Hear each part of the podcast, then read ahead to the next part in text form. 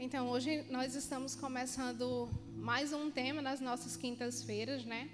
Essas quintas-feiras do mês de julho será a festa da redenção. Ixi, vocês estão em casa ainda, se arrumando para vir para a igreja. Essas quintas-feiras do mês de julho será sobre a festa da redenção. Amém? Nós somos redimidos em Cristo Jesus. Por Ele é que nós estamos aqui por meio dele. Amém? Aleluia.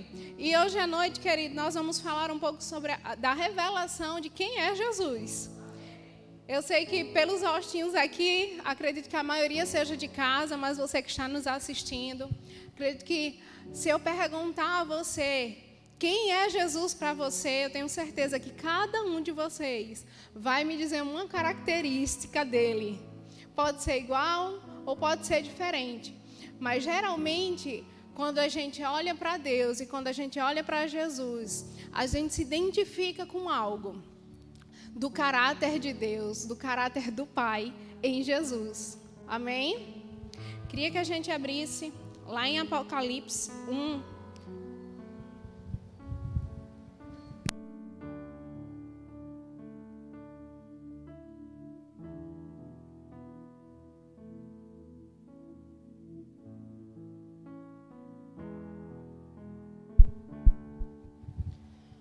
Apocalipse 1, 8 diz assim: Eu sou o Alfa e o Ômega, diz o Senhor Deus, o que é, o que era e o que há de vir, o Todo-Poderoso. Amém? Aleluia. Agora a gente vai lá em Hebreus, Hebreus 1.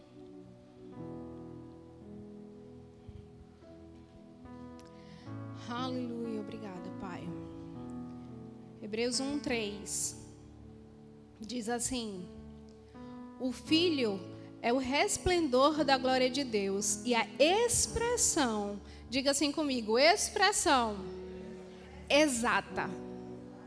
Expressão exata de Deus. E ele fala do seu ser, no caso, sustentando todas as coisas por sua palavra poderosa. Depois de ter realizado a purificação dos pecados, ele se assentou à direita da majestade nas alturas. Em, prime, em 1 Apocalipse não existe, Catarina. Em Apocalipse 1, ele diz que eu sou o Alfa e o Ômega, o início e o fim. Amém? Ele é o Todo-Poderoso, aquele que é hoje, aquele que era e aquele que há de vir. E ele fala em Hebreus que ele é a expressão exata do Pai. Ele podia simplesmente ter falado que ele era a expressão do Pai, mas ele fala a expressão exata, sem erros, sem acréscimos. Ele é exatamente aquilo que Deus expressa. Amém? Aleluia. A gente vai abrir lá em Gênesis 1 agora.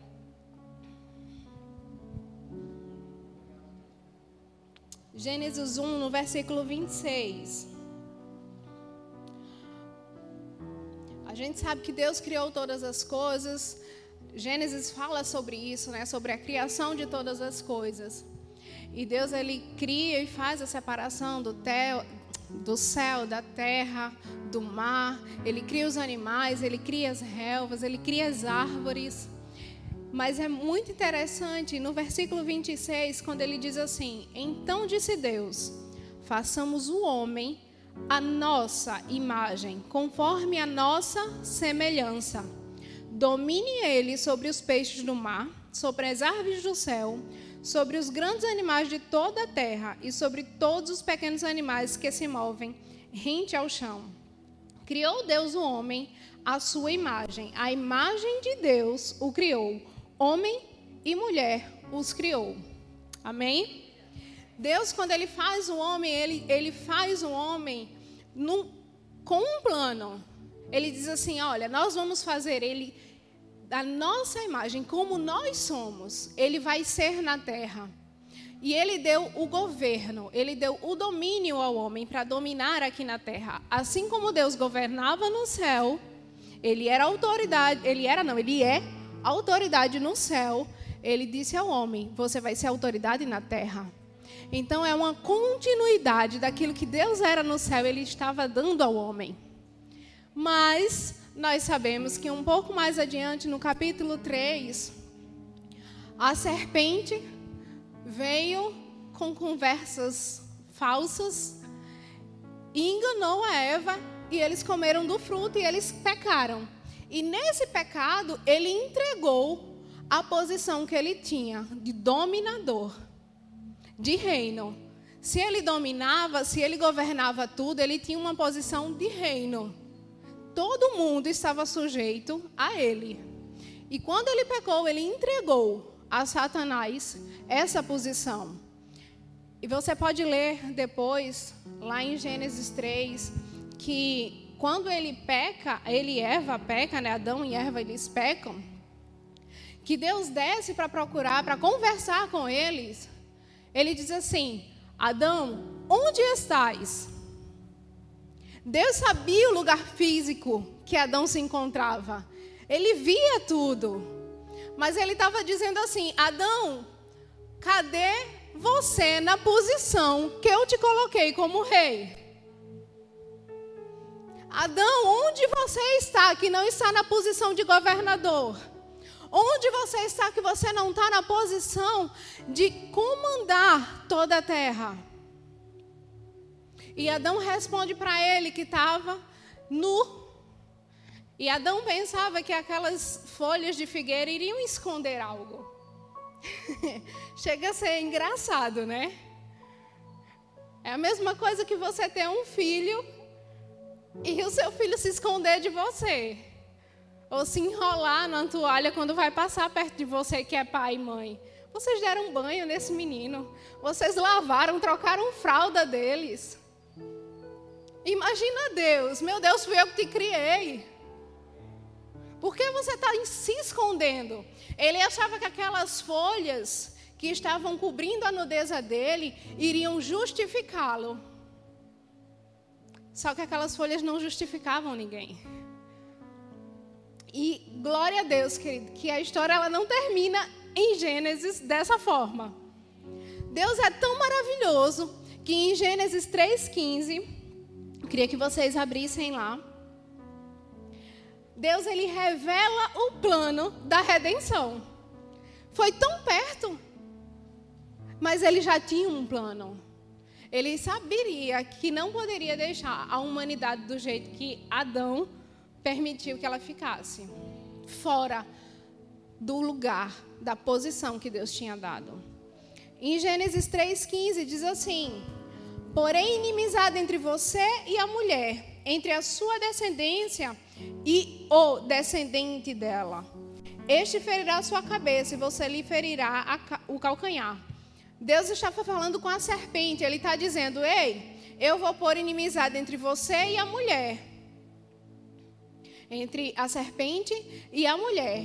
Entre a sua descendência e o descendente dela. Ele estava falando de Jesus. Ele disse assim: Você vai ferir o calcanhar dele, mas ele vai ferir a sua cabeça. Naturalmente falando, querido, se uma cobra venenosa nos pica, o que é que acontece? Esquece antídoto. Não vai dar tempo, você está preso numa mata, você morre. Por causa do veneno daquela cobra. E era aquilo ali que Deus estava falando para Satanás: você vai ferir o calcanhar dele e ele vai morrer. Mas através desta morte, ele vai pisar na tua cabeça. E você sabe que quando a gente perde a cabeça, a gente perde a nossa posição. Quando Jesus ele foi ferido no calcanhar, ele foi preso no madeiro, ele morreu numa cruz. Mas quando ele desceu no inferno, querido, para tomar as chaves e esmagar a cabeça da serpente, ele disse assim: Ei, a autoridade que tu tinha agora é minha. ele é o nosso redentor, querido.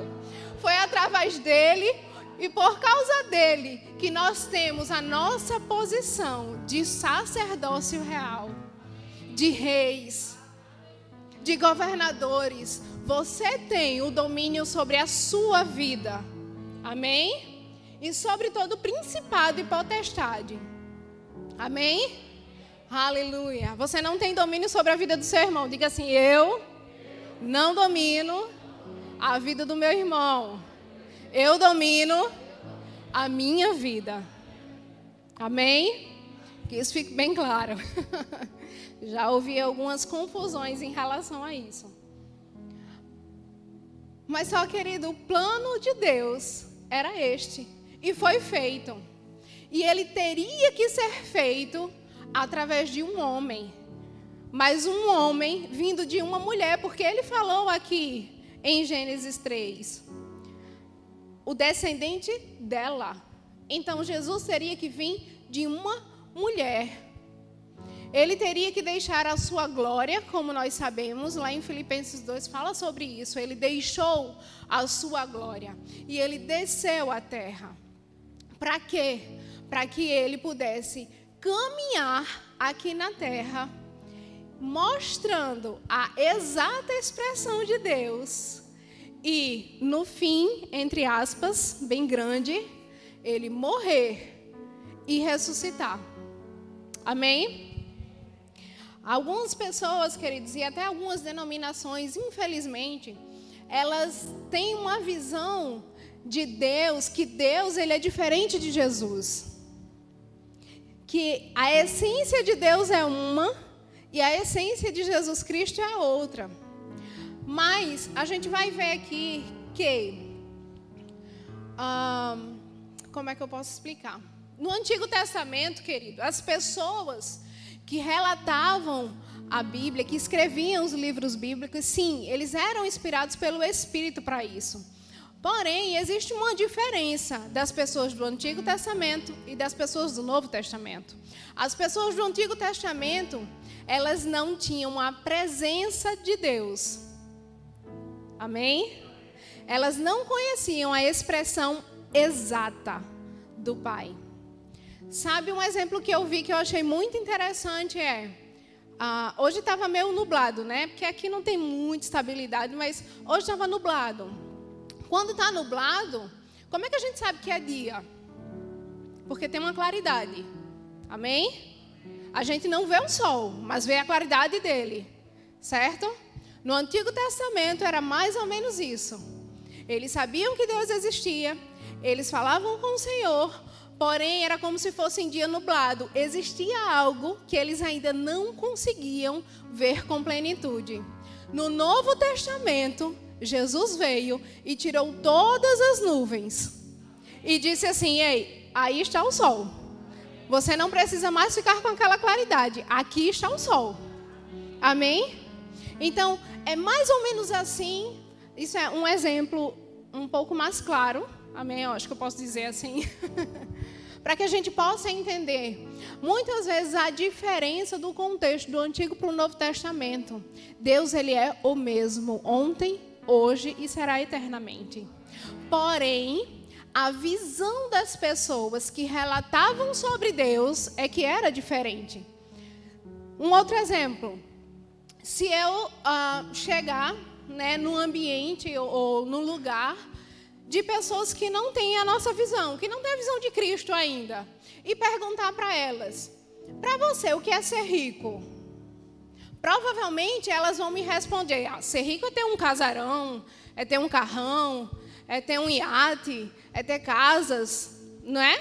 Vocês concordam comigo?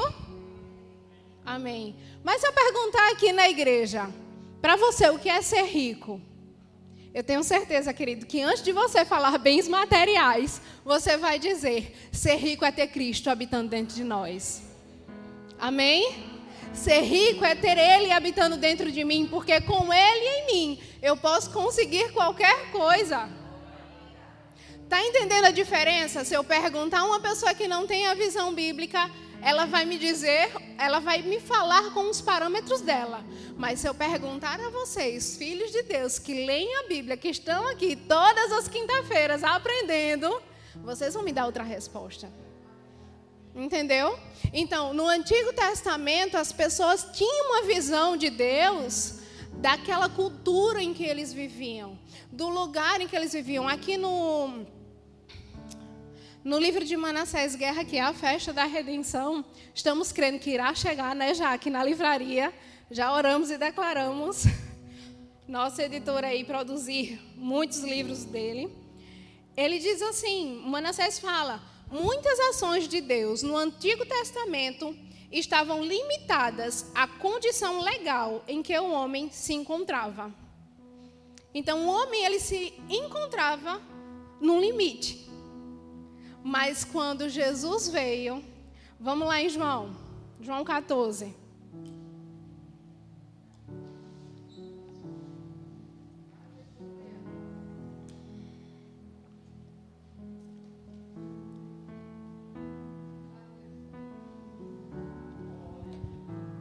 João 14, 8. Jesus está conversando com os discípulos e Felipe vira para ele e diz assim: Senhor, mostra-nos o Pai, e isso nos basta. E Jesus vira para ele e fala: Você não me conhece? Felipe, mesmo depois de eu ter estado com vocês durante tanto tempo, quem me vê, vê o Pai.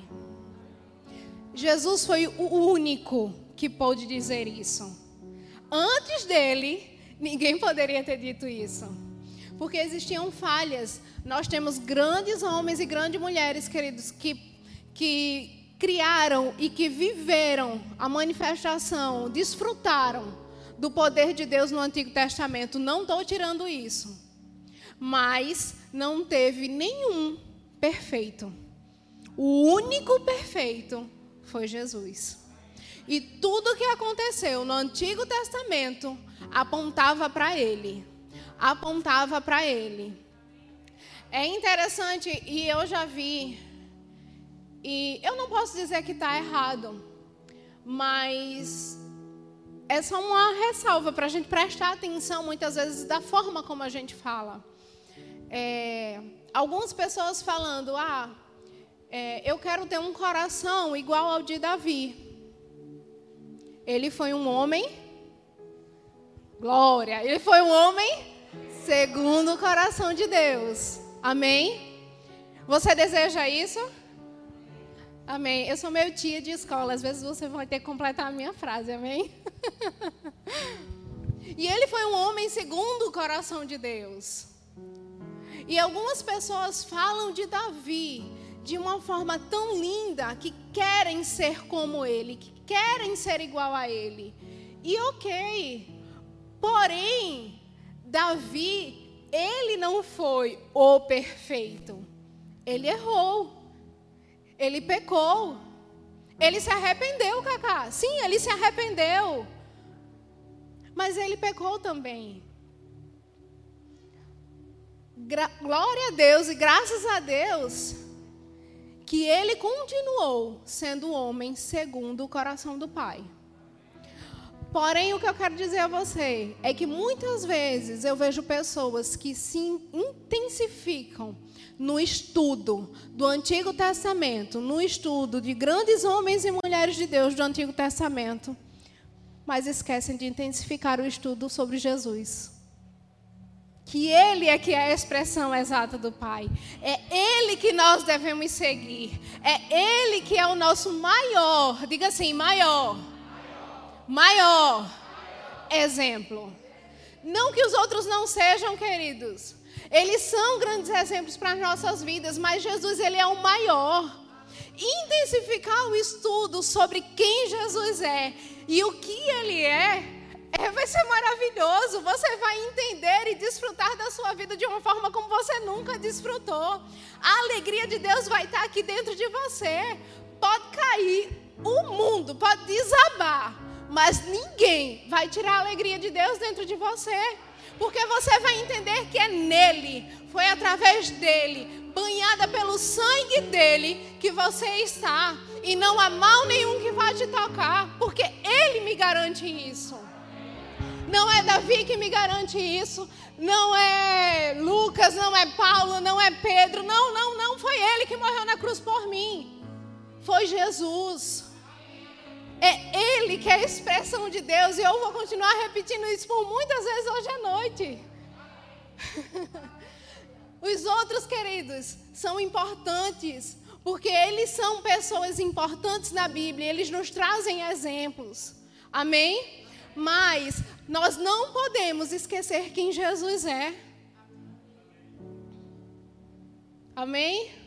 Aleluia. Vamos prosseguir.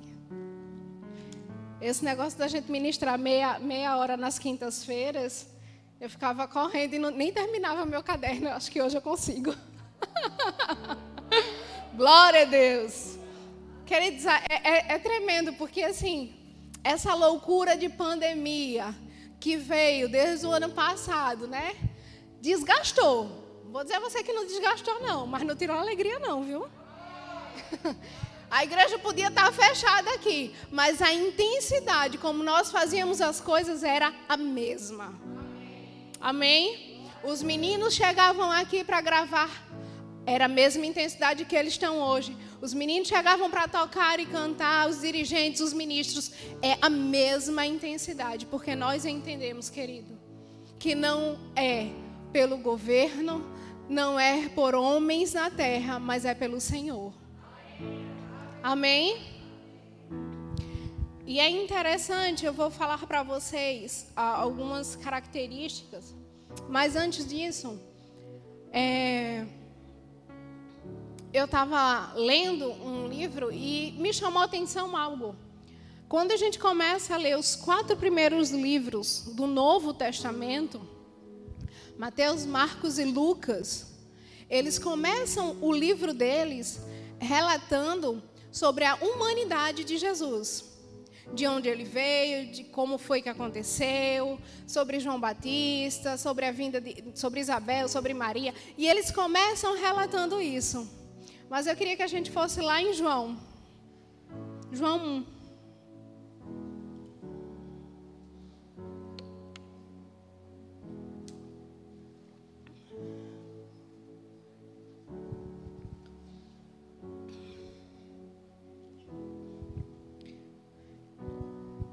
Aleluia. Em João 1 diz assim: No princípio era o Verbo, e o Verbo estava com Deus, e o Verbo era Deus. Ele estava no princípio com Deus. João é o único dos quatro que começa o livro falando sobre quem Jesus era, não da forma humana, mas como ele é em sua essência. Amém? Ele reconheceu a pré-existência de Deus, o lugar de Deus, desculpa, de Jesus, amém? É confuso, mas é o mesmo, vocês me entendem? Amém. A pré-existência de Jesus, no princípio, ele era o Verbo. O seu lugar na Trindade, o Verbo estava com Deus. Sua divindade, o Verbo era Deus e a sua reencarnação. O Verbo se fez carne e habitou entre nós. E da mesma forma como João começa a falar de Jesus em João, eu não sei se você sabe, mas lá em Apocalipse, quando João escreve Apocalipse, ele não está falando sobre ah, o anticristo, sobre os falsos profetas. Quando a gente fala livro de Apocalipse, a gente pensa logo no fim do mundo, né? No anticristo, no falso profeta. Mas deixa eu dizer para você, quando João, João ele fala, ele começa a escrever Apocalipse, ele começa a escrever sobre Jesus Cristo. A gente vai lá para a gente entender melhor isso. Amém? Em João, vamos voltar para João, já já eu vou para Apocalipse. Em João, queridos, eu posso trazer depois para você, ou você pode me pedir depois as referências de João que fala sobre isso. Ele enfatiza os aspectos da natureza de Jesus, como o eu sou. Jesus ele diz: "Eu sou o pão da vida. Eu sou a luz do mundo. Eu sou a porta das ovelhas. Eu sou o bom pastor. Eu sou a ressurreição e a vida. Eu sou o caminho e a verdade. Eu sou a videira verdadeira. Tudo isso está no livro de João. Se você ler João, você vai ver que ele é o pão da vida, que ele é a videira verdadeira. Quanto mais nós nos alimentamos da palavra de Deus, mais nós conhecemos Jesus. Quanto mais nós lermos sobre Jesus, nós vamos entender quem nós somos. Amém?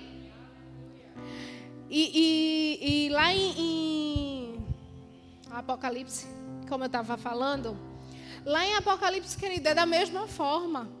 Quando João ele começa a falar quem é Jesus no livro dele, em João, ele fala essas coisas. No livro de Apocalipse, você vai ver que ele é a fiel testemunha, o primogênito dos mortos, soberano do rei da terra. Ele é o alfa, ele é o ômega, ele é o princípio, ele é o fim. Ele é o Senhor. Ele é a raiz de Davi, a leão da tribo de Judá, e tem várias outras referências que você vai encontrar em Apocalipse. Às vezes, quando a gente lê Apocalipse, a leitura ela pode ser um pouco. Não, não ser tão clara para o nosso cotidiano, mas quando a gente começa a ler com calma e estudando, a gente vai ver que em Apocalipse fala que é Jesus. Então a gente vê que em Gênesis e em Apocalipse, ele é o começo, querido. Ele é o Alfa e ele é o Ômega. Tudo é sobre Ele, tudo é para Ele. Não há nada na Bíblia que não nos leve a Jesus Cristo. Ele é o nosso Deus, Ele é o nosso irmão mais velho, Ele é o nosso redentor. Querido, quando nós lemos isso, quando, quando eu peguei a, a escala, que eu vi sobre isso, que eu disse, meu Deus, vamos falar da festa da redenção. Nós precisamos entender o que é essa festa da redenção. Queridos, quando às vezes a gente não tem noção, porque muitos de nós nascemos em lares cristãos, né? Seja ele evangélico ou católico, mas nós temos uma noção de quem é Cristo. Nós temos uma noção de quem é Jesus Cristo. Mas quando a gente nasce, querido, num lar que a gente não escuta falar sobre ele. Ou quando nós vivemos num lar opresso, oprimido, porque nós não temos a revelação de quem ele é. Nós vivemos uma vida triste. Nós vivemos uma vida cheia de doenças, miserável. Pessoas vivem uma vida miserável por falta do conhecimento de quem Jesus é. Porque elas não, e muitas vezes, queridos, eu vou até abrir assim um parênteses. Algumas dessas pessoas estão sentadas na nossa igreja assistindo o culto. Mas sabe o que falta para elas? A revelação de quem Jesus é nelas.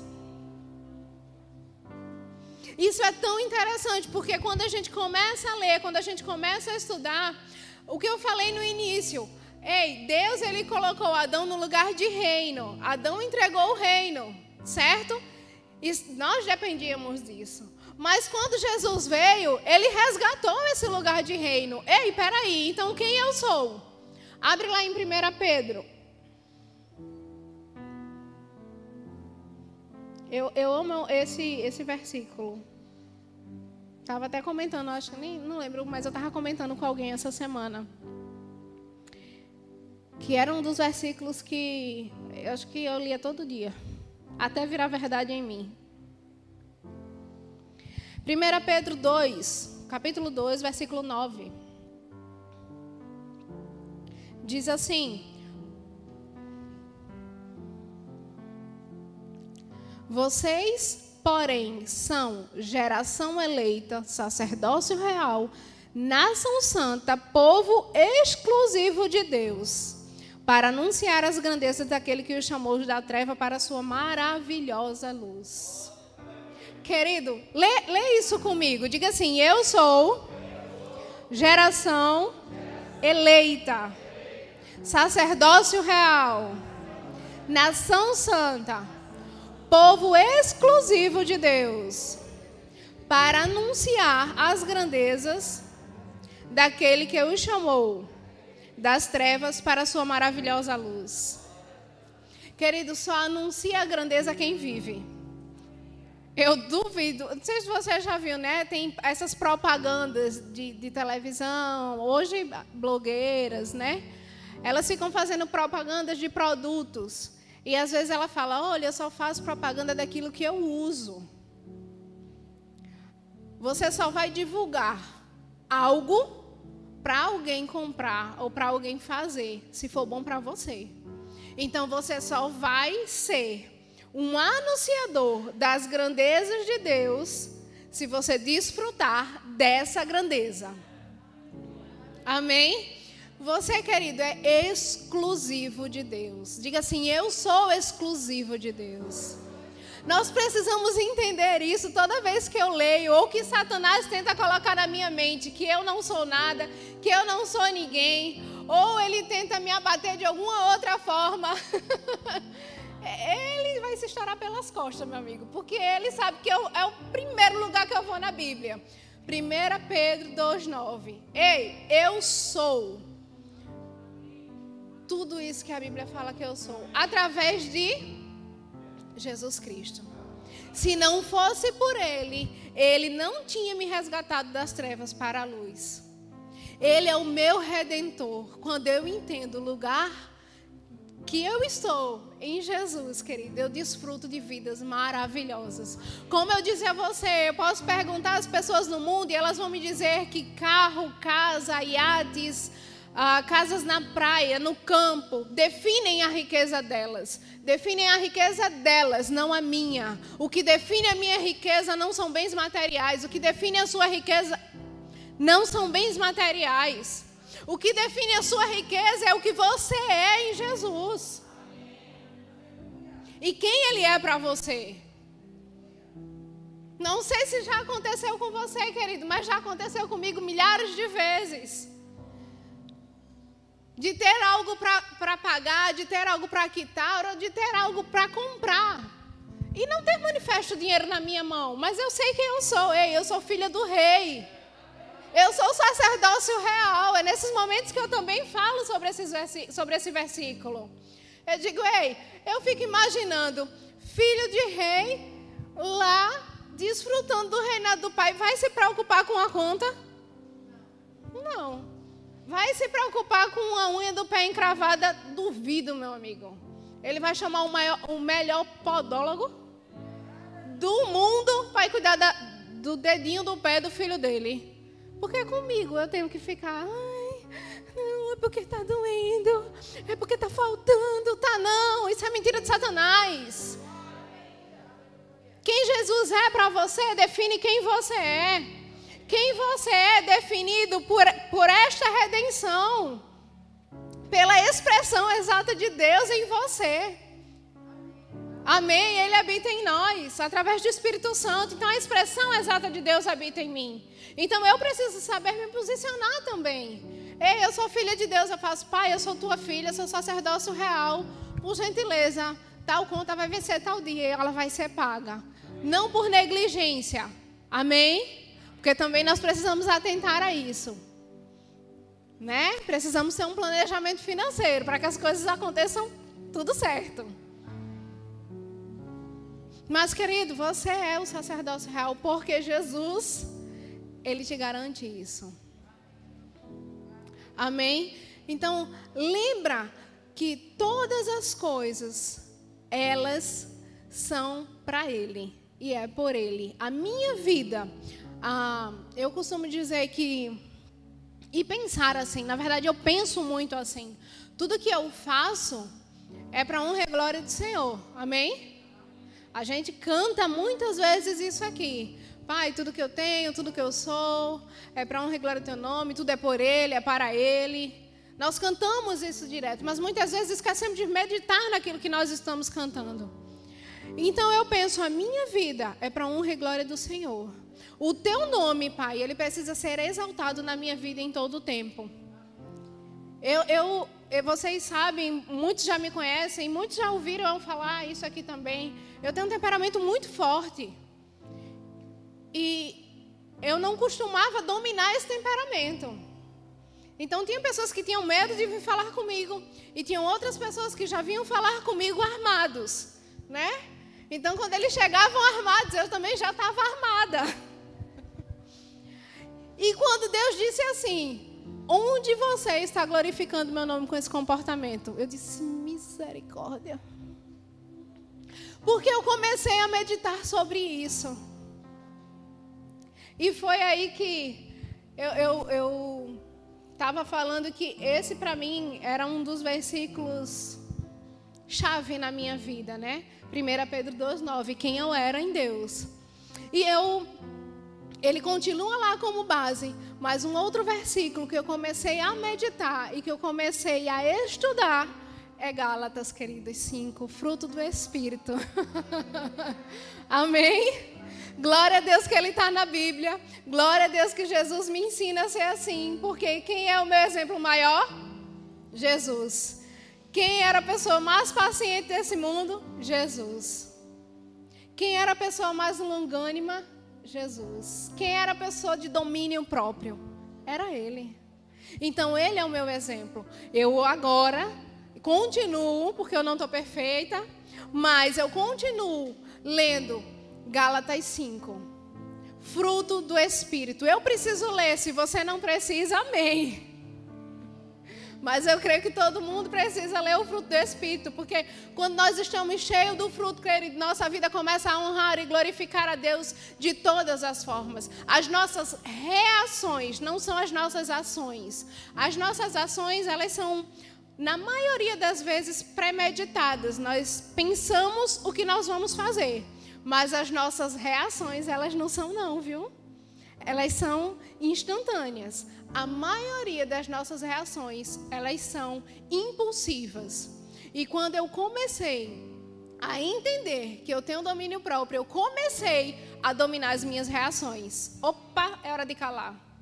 Morde a língua chora por dentro, mas você não vai falar. Você não vai ser a braba da vez. Você vai ficar quieta.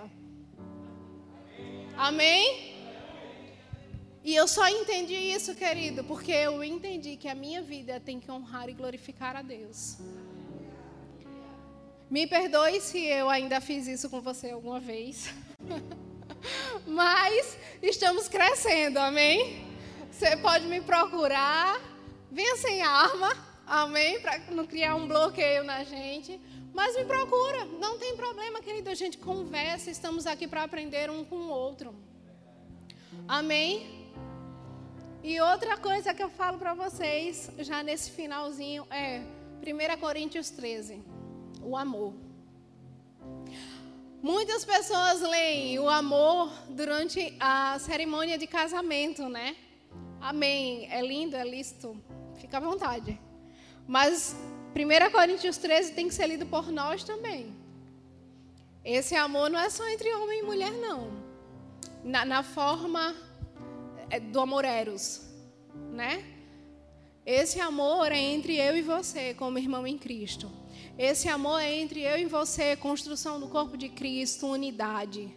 Nós precisamos entender o corpo de Cristo.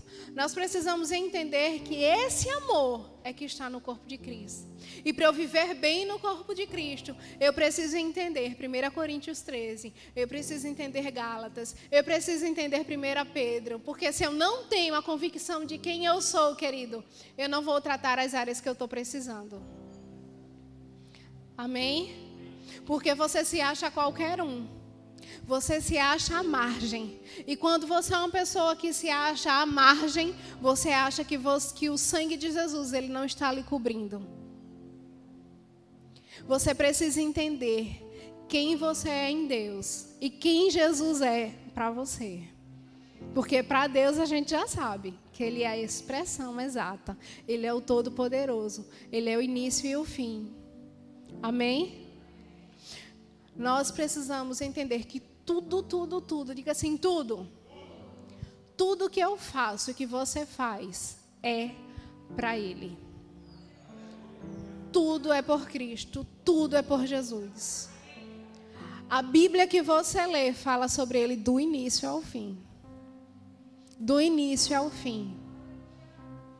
A minha vida tem que falar sobre Jesus do início ao fim. Aqui na terra, porque nós vamos viver eternamente, amém? Então, queridos, tudo é para Ele, tudo é por Ele quando nós entendemos. Para quem nós fazemos isso? Nós vivemos literalmente numa festa. Esse tema de festa da redenção, os meninos sabem, quem trabalha aqui comigo sabe, que os CDs de Manassés Guerra, ah, os CDs de Cláudio Claro, os CDs de Sérgio Pessoa, principalmente os dois primeiros dele, são certos tocando na minha sala. Porque eles falam a palavra o tempo inteiro. É a palavra o tempo inteiro. Esse CD de Manassés Guerra, meu Deus, como me ajuda. Eu posso estar num nível assim de sobrecarga, humanamente falando, meu corpo pode estar cansado, a minha mente pode estar cansada. As pressões de Satanás podem estar vindo. E eu estou lá cantando o céu em meu coração, a festa da redenção. Deus vive dentro de mim, eu estou em Cristo. Eu estou em Cristo. E eu canto, eu sou justificada por Ele. A justiça de Deus. Queridos, eu vou cantar a verdade da palavra. Se eu não tenho tempo para ler, porque sim, eu preciso trabalhar, amém? E eu trabalho aqui, eu não vou parar para estar lendo a Bíblia. Eu preciso dar continuidade no meu trabalho. Se você trabalha e tem a possibilidade de botar um fone de ouvido, Querido, coloque músicas que te edificam. Não fica conversando besteira, não. E são músicas que falam sobre o Senhor. Coloca lá no YouTube, você vai achar esse CD. No YouTube, no Deezer, no Spotify, eu sei que tem. Coloca lá essa, essa, esse CD dele, a Festa da Redenção. Você vai ver que da primeira à última música é falando sobre Cristo é falando literalmente da festa da redenção. E nós vamos estudar aqui em todas as quintas-feiras sobre quem Ele é. Amém? Porque, queridos, a justiça de Deus, ela foi nos revelada através dele. Quando a gente estuda sobre céu e inferno, a gente estuda sobre Ele. E o outro que eu não lembro qual é o tema. mas a gente estuda sobre Jesus o tempo inteiro. Não perde. Você que está aqui na quinta-feira, você que está em casa. Querido, se você puder vir hoje, é, graças a Deus nós estamos com esse horário estendido, que nós podemos estar aqui em comunhão, aprendendo mais do Senhor. Vem, vem para ser edificado. Existe uma unção nesse lugar específica, querido. Eu sei que quem não pode vir, o Senhor está falando com você em casa, mas a unção da congregação, a unção do corpo de Cristo aqui, ela é diferente. Ela traz algo, ela é um, é um plus na nossa vida. Amém? Então venham todas as quintas-feiras, não percam essas quintas-feiras, porque vai ser um estudo maravilhoso para as nossas vidas. Amém? Na verdade, todos os cultos são. Amém? Amém. Glória. Mas se você puder estar presencialmente, você pode vir. Aleluia. Vocês aprenderam alguma coisa hoje? Glória a Deus. Vamos sair transformados dessa palavra, amém? Eu, eu digo para mim mesma, a todo culto, mesmo que eu já saiba dessa palavra, mesmo que aquilo ali, ah, o que Cacá falou hoje eu já sei, eu já estou aqui desde o início do verbo, eu já escutei muito isso. Só que toda vez quando eu estou sentada, querida, escutando a ministração, eu pensei, essa palavra é para mim hoje. Eu vou pegar ela e vou guardar, porque pode ser que amanhã Satanás venha me tentar nessa palavra, mas ela vai estar guardada e eu vou usar contra ele. Sabe uma coisa que eu esqueci de falar, mas ainda tem um tempo, glória. é que quando, Jesus, quando Deus, ele cria Adão, ele criou Adão e Satanás ele veio. E quando Satanás veio, Adão cedeu, né? E quando Adão cede, querido, ele perde aquele lugar. Mas quando Jesus estava aqui na terra, Jesus ele foi levado especificamente para o deserto para ser tentado. Ele passou 40 dias e 40 noites jejuando. Mas está lá, não sei o que estou falando não. Lucas, eu não sei se é 4,18, mas eu acredito que seja ou 4,14, algo do tipo, eu sei que é Lucas 4, que fala, Jesus ele foi levado ao deserto para ser tentado. E quando Satanás começa a falar para Jesus, para tentar Jesus, por três vezes, querido, Jesus rebate com a palavra, Jesus rebate com a palavra, Jesus rebate com a palavra. E eu, fico, eu fiquei meditando essa tarde, Poxa, Adão em uma vez só cedeu. Ele estava fraco. E não era porque Adão não tinha Bíblia para ler, não. Porque Adão tinha comunhão com Deus todo dia. Adão recebia instrução de Deus pessoalmente, cara a cara. Jesus ele estudou a Bíblia. E ele não caiu nas três tentações que Satanás tentou. E eu fiquei pensando, Senhor, será que eu estou caindo tão fácil nas tentações que Satanás está jogando para mim? Eu disse, eu não quero ser como Adão, não, viu? Porque eu não sou, porque eu já fui resgatada. O sangue de Jesus me cobre e o Senhor me, me garante isso. Eu não vou ceder. Eu vou ser como Jesus. Eu vou ser habilidosa em dizer a Satanás: Satanás, nem só de pão vive o homem. Satanás, não tentarás o Senhor teu Deus. Amém? Aleluia. Então nós vamos sair daqui esta noite. E você que está em casa, acredito, você vai. Todos nós vamos dormir, amém? Mas você que está em casa, você vai ficar em casa meditando nisso. Jesus, ele é o alfa, o ômega, o princípio e o fim. Ele é o todo-poderoso. Ele é a expressão exata de Deus. Ele é o nosso maior exemplo. Amém? É nele que está garantido a nossa redenção. Aleluia.